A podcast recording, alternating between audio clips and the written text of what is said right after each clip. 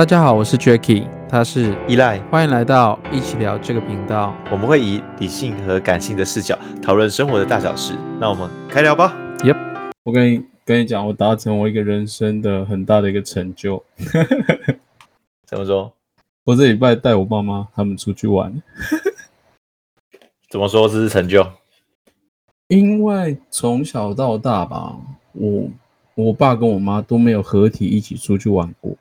然后，我妈竟然第一次去花莲，你敢信？真假的？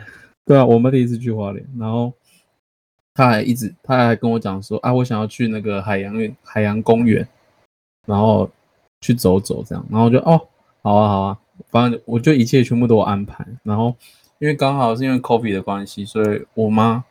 他刚好他公司放给他们放一个礼拜的假，然后就刚好有这个时间，嗯、然后就说走啊，我带你们去花莲玩，就是去走走去玩这样，然后就，哎、嗯。欸，我妈竟然那时候我才听到，哎、欸，我妈竟然第一次去花莲，然后我爸好像三二三十年没去花莲，然后因为他之前当兵有去花莲过，之后他也就再也没有去过，然后我那时候就听，我就说，按爸，你为什么以前都不带妈去出去玩这样？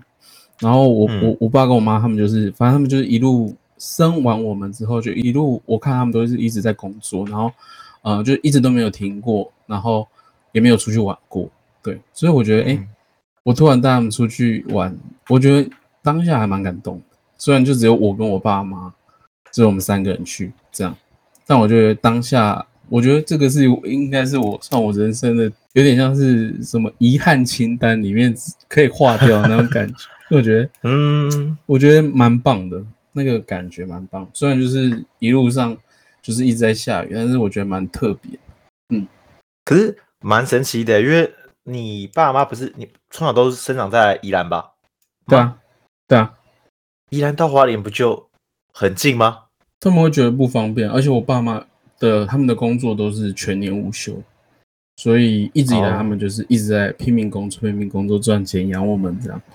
对，我就是哎，突然觉得有自己有这个能力可以做这件事情，我就哦，就我觉得我我我好像有一股长大的感觉。嗯、确实，可我觉得其实这这也是可以反观，就是思考我们父母辈，其实他们都呃，像我爸妈，其实也很少去体验这样的生活。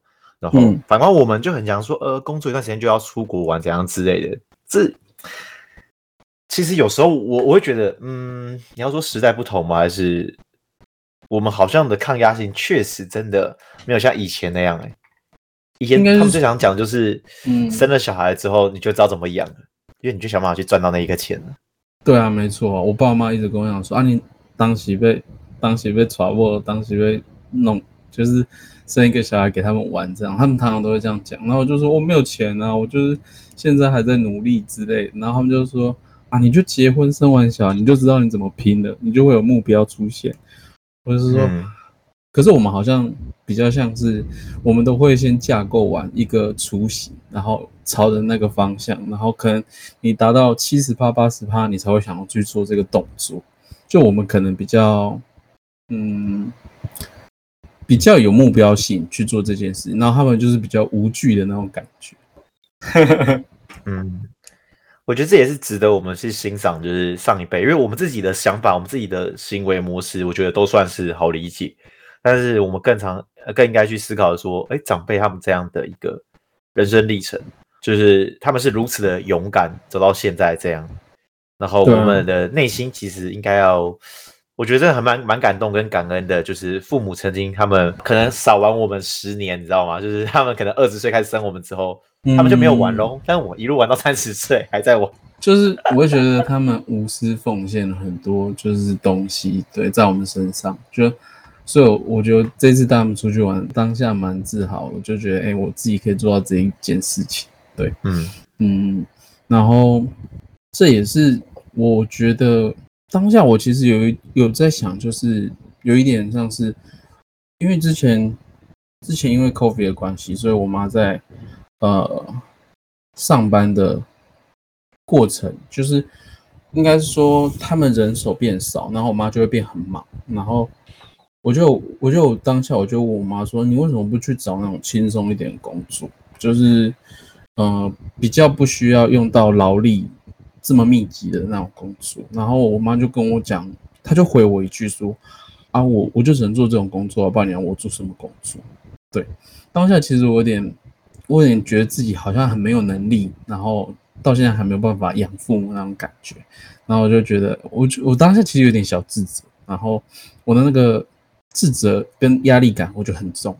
我不知道怎么去帮我我父母解决这件事情，但这个东西感觉就是会卡在那边，就是因为感觉他们现在也很想退休，或是怎样的状况，但是我我又不希望他们退休，因为我觉得退休好像会让他们身身体机能嘛就会变比较不好。我我自己这样感觉，因为我觉得我们人活着就是要动。嗯，我觉得这是一个呃分段性的一个思考过程，就是。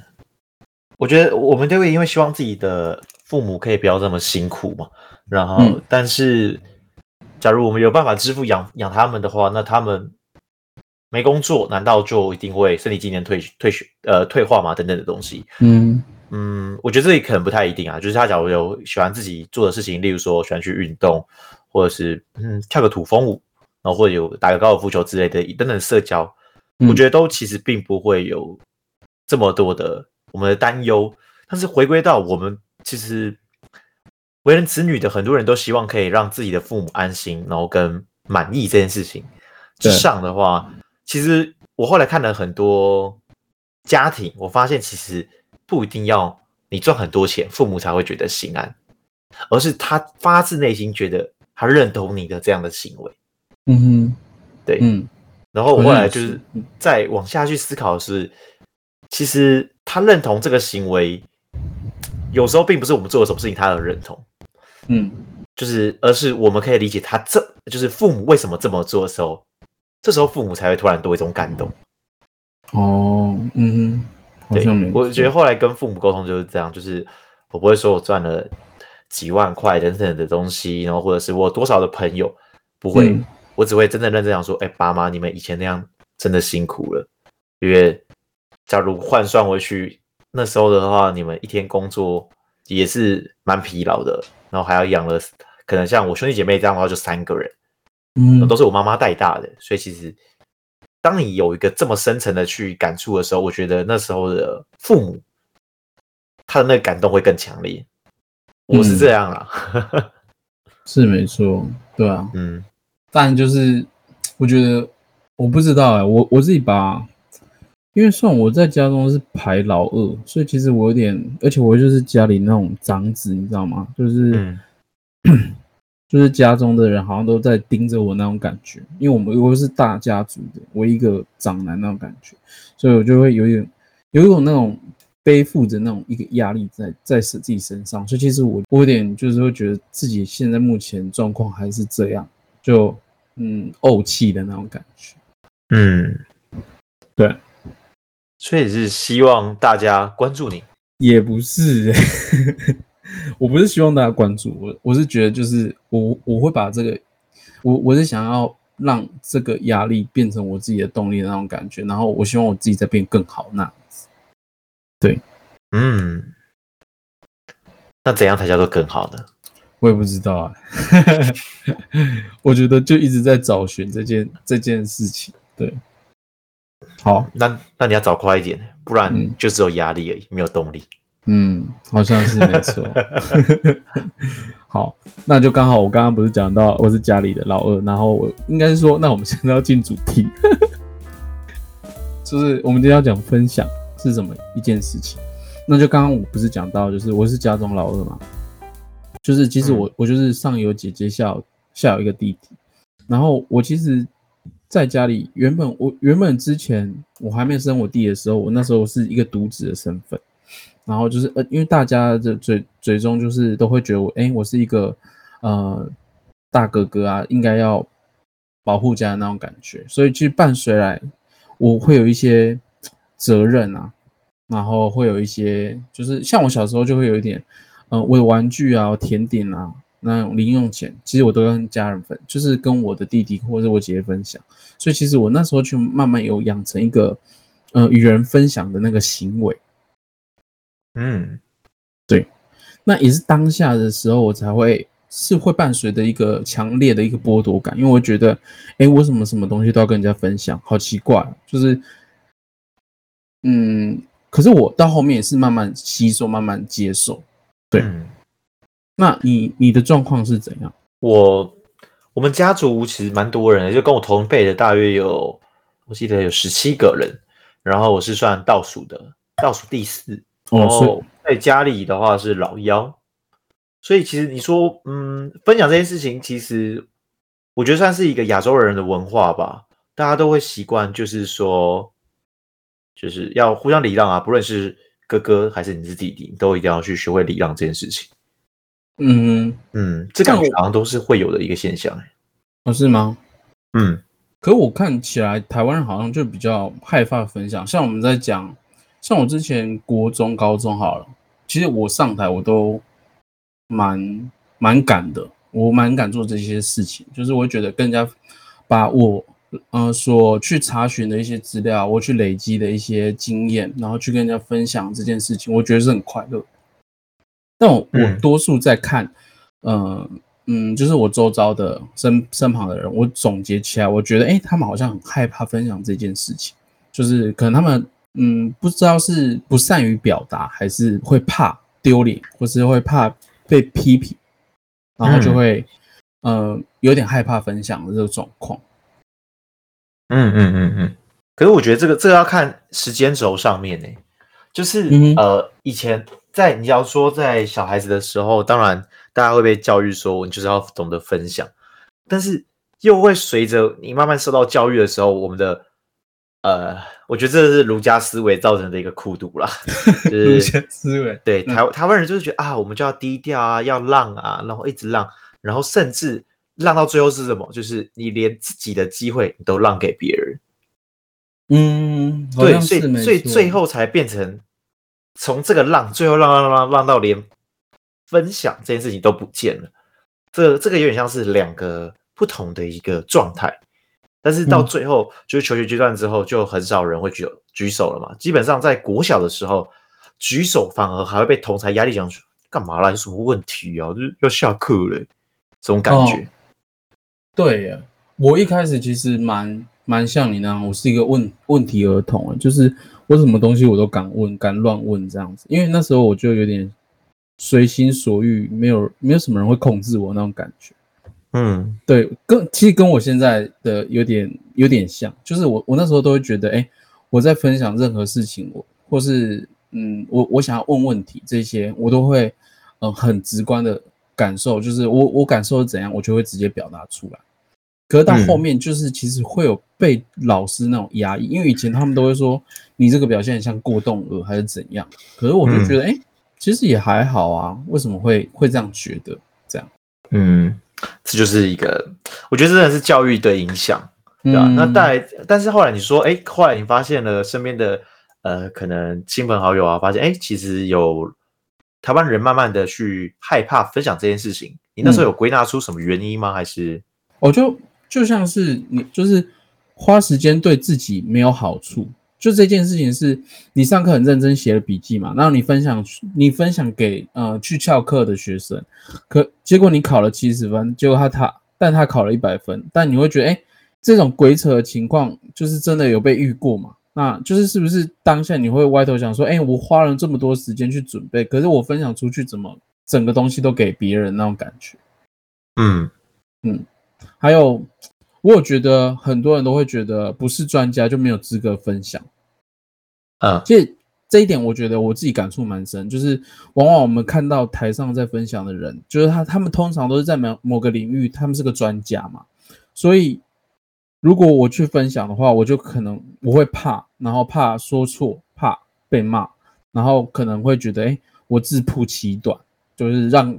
更厉害的人来打脸我那种感觉，然后我就、嗯、我那时候就会觉得，哎，这样想会不会很痛？然后因为怕怕错嘛，又怕被打脸，又怕被批评，所以又觉得就是自己还不是专家，所以就没有资格上台去分享。那我觉得这件事情，我觉得因为我是蛮喜欢上台报告的那种人，就是我可能、嗯、我可能就是大家都在努力的收集那些资料，然后我是那种做整合的人，然后我之后再把它统整之后去上海报告，然后我就会觉得哎、欸，好爽，很有成就感。我我我是当下我会把这种分享变成我自己自己的分享欲望，然后我会觉得这个可以让我带到让我感觉很快乐，所以我很喜欢跟人家分享事情。对，嗯嗯。我觉得在你刚才讲的嘛，就是第一个就是可能我花了时间之后对我也没有好处，这是第一个。然后第二个就是哎，自己不够不够格这件事情是第二个嘛，所以这两个原因导致了自己不会去分享。嗯，但我觉得这个有一个，我们得要再往前走一点点，就是到底什么是分享？对你而言，什么是分享？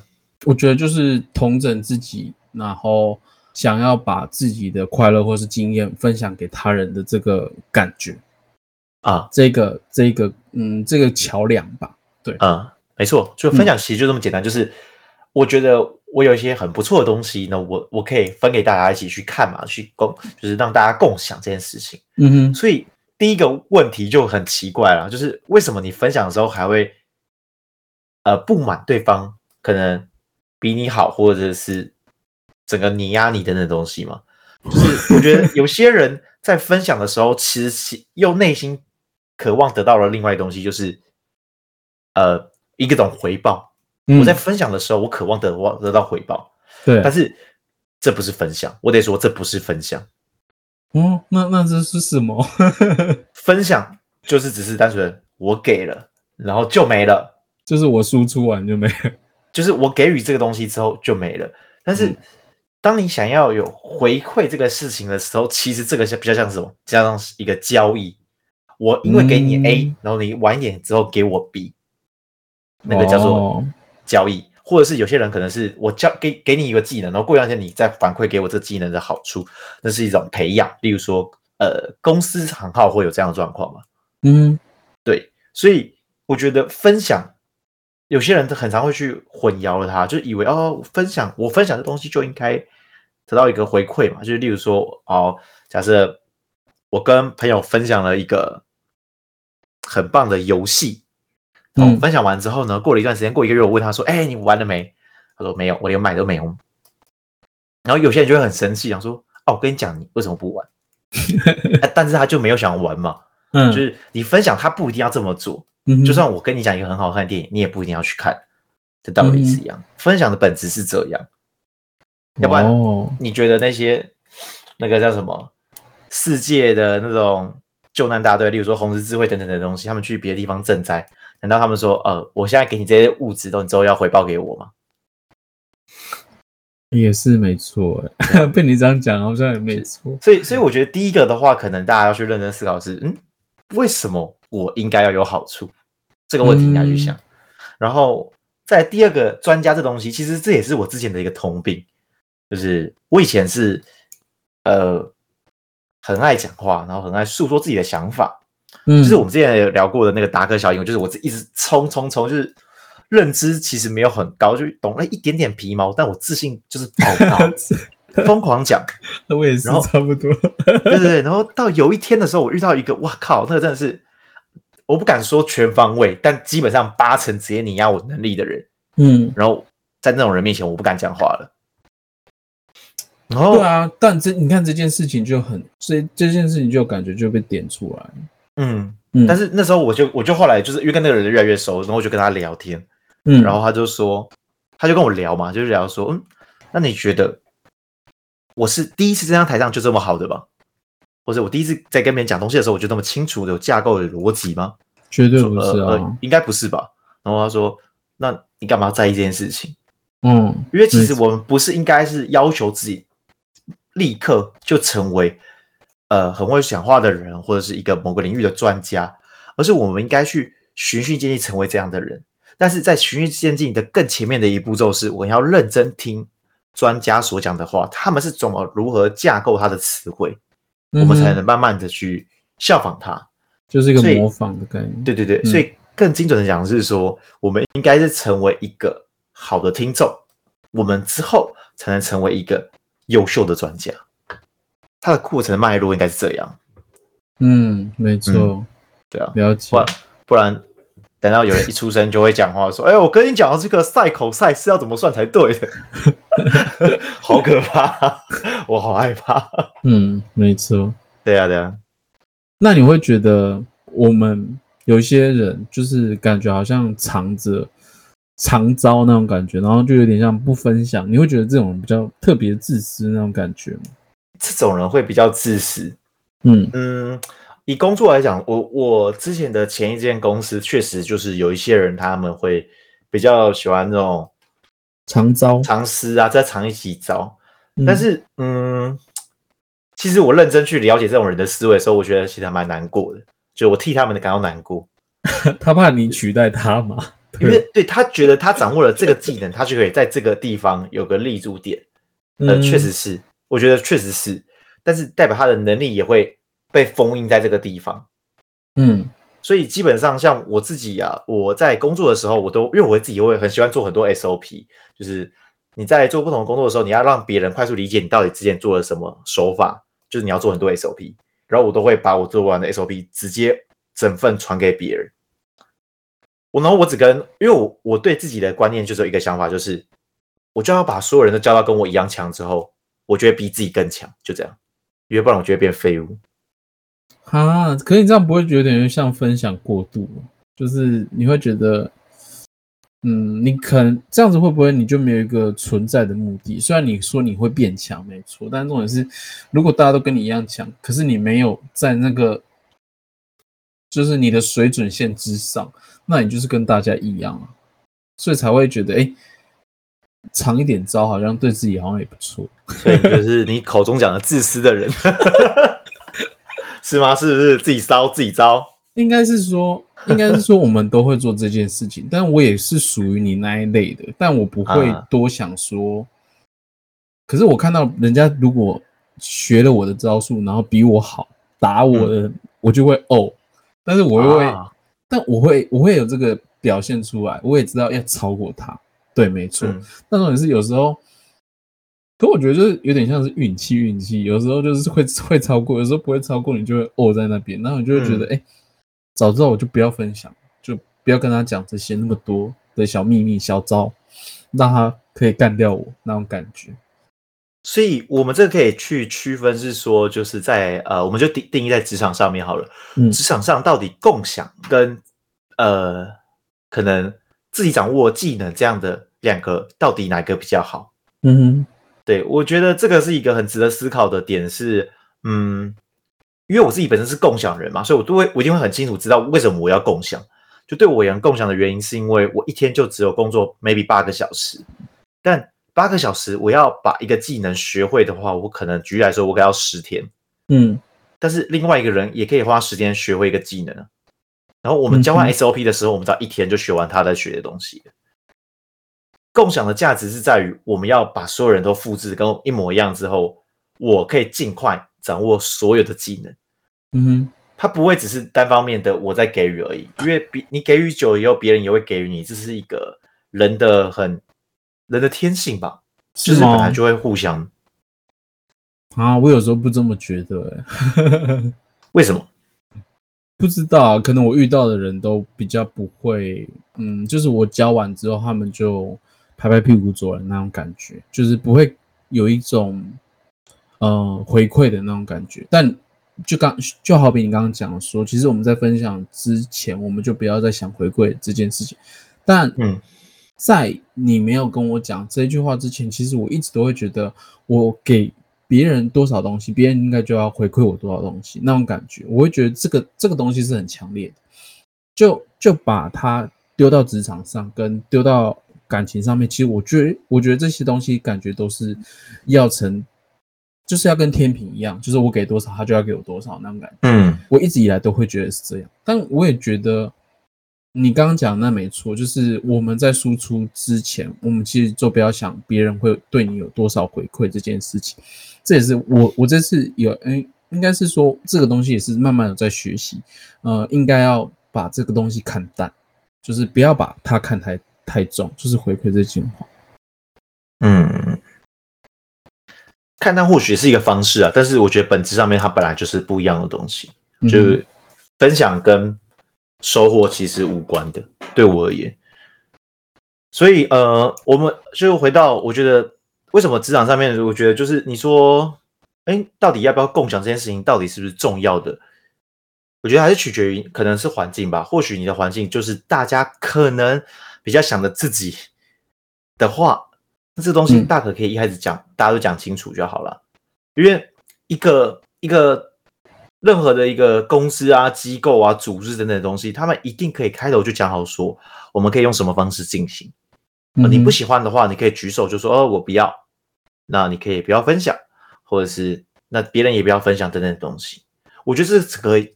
这算是，这是成年人应该对自己的一种负责，就是为什么你想要，但你不说，然后你不想要也不说，那 谁知谁会知道你要什么？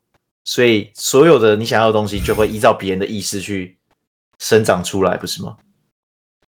嗯，没错。对啊，但是我不可能跟他讲说，哎，你要回馈我什么东西？这样就是，哦，就不是。就不是一个正常的一个人跟人在交交际的一个过程了吧？对吧？那我跟你分享我怎么教学弟的好了。我可以真的，我可以跟你分享我怎么教学弟的。就是我想说，好，我现在带你做一次，但做完一次之后，我也有 SOP，我 SOP 会寄给你，你也可以照着 SOP 做一次。嗯、然后教完之后呢，我就说你要自己记好，然后再看 SOP 再做一次。然后你假如这个 SOP 你觉得哎哪边写的少了？写的不够好，你可以自己再加一些文字上去，然后变成你的 SOP。然后你做完之后，你之后也会教别人，所以你在教别人之前的时候，你可以先把这 SOP 寄给大家，让大家帮你看这个 SOP 有什么少的东西，或是有什么更新的东西，大家一起把资料资料同步到最新的状态就好了。嗯，其实。但是，哎，我们甚至更更更精准的讲是说，其实我教育他了一个系统之后，教育他一个 SOP 之后，他要自己去建起来之后，他会，嗯，你有写过 SOP 吗？有，写过 SOP 的人其实会最清楚这个流程，你知道吗？一定的，就是任何东西，没错，嗯，对，所以教他写，教他去写这个原因其实是这样，我做到了真正的教育他，而且也在无形之中让他共享，这才是一个。嗯我觉得比较好的方式，你不一定要强迫他说：“哦，你就是做完要怎样怎样怎样之类的。”我觉得没有人喜欢被逼迫，但你可以以他的立场去跟他讲说，他的立场是什么，就希望我的资料是正确性。我之后也会教人，这是他的立场，把他的立场讲出来，他就知道哦，那我应该要记出来，而且别人会帮我 review，就这样。嗯哼，哦，是，了解。那你会不会觉得分享过度这件事情啊，就是？那我觉得，就好比我来讲，我就是一个无私奉献的那一种蠢蛋的那种感觉吧。就是我对谁，呃，别人跟我要求什么东西，哎，那别人跟我要求就不需要分享，对不对？嗯，你觉得你是一个爱分享的人吗？我觉得我是一个爱分享的人。那什么叫做分享？对你而言，你的分享过程是怎样？整个流程？嗯，就是我觉得我一直在输出一些快乐的因子给大家那种感觉。那这样的过程中，曾经让你觉得累了吗？就是可能 maybe 我分享过度，为什么？为什么会分享？你你觉得那个过的那个点是什么？我那时候会觉得，哦，就是就好比我国中、高中啊，我觉得那时候我就大家我在大家面前，我都是那种。快乐的那种小孩，跟有点像是被被小丑的那种感觉吧，就是我会我把人家逗很快乐，然后把就是我身边周遭的人都是，嗯、呃，就是我会把别人可能他嗯可能是被排挤的人，我会把想尽办法把他拉到圈子里面，或是我会把身边周遭正难过人，我会去想想尽办法把他们逗乐。我我之前都是这样的人，然后我会在。就是我在分享我快乐因子给大家的过程之后，我回家我会觉得，哎，我可能不想讲话了，就是我会觉得我回家好像把小丑面具脱掉的那种感觉。我常常在那时候都会有这个这个，嗯，一个跟我自己内心的一个话跟自己讲说，哎，我回家了，我要把我的小丑面具拿掉，我要变成一个安静的人，这样子。嗯。所以这样听下来，感觉你的分享过度，是因为你给了的东西，并不是你多的。哦，哎，对，对吧？因为你到家里竟然是不快乐的，所以其实你当下在给的时候，是有点挤出来的感觉。对，好像是没错。因为 应该是说我在别人面前，我都是那种快乐的小孩，可是我回家就是一个，嗯，嗯，就就就我姐就有跟我讲过，说你对外面的人好像都特别好，哎，就跟外面人都嘻嘻哈哈，可是你回家就是你都很安静，然后待在旁边不知道在干嘛，就是做自己的事情，然后不跟家人聊天什么的，这种这种感觉就是大概是这样的感觉，对，所以我觉得这个感觉对我对我来说是有点。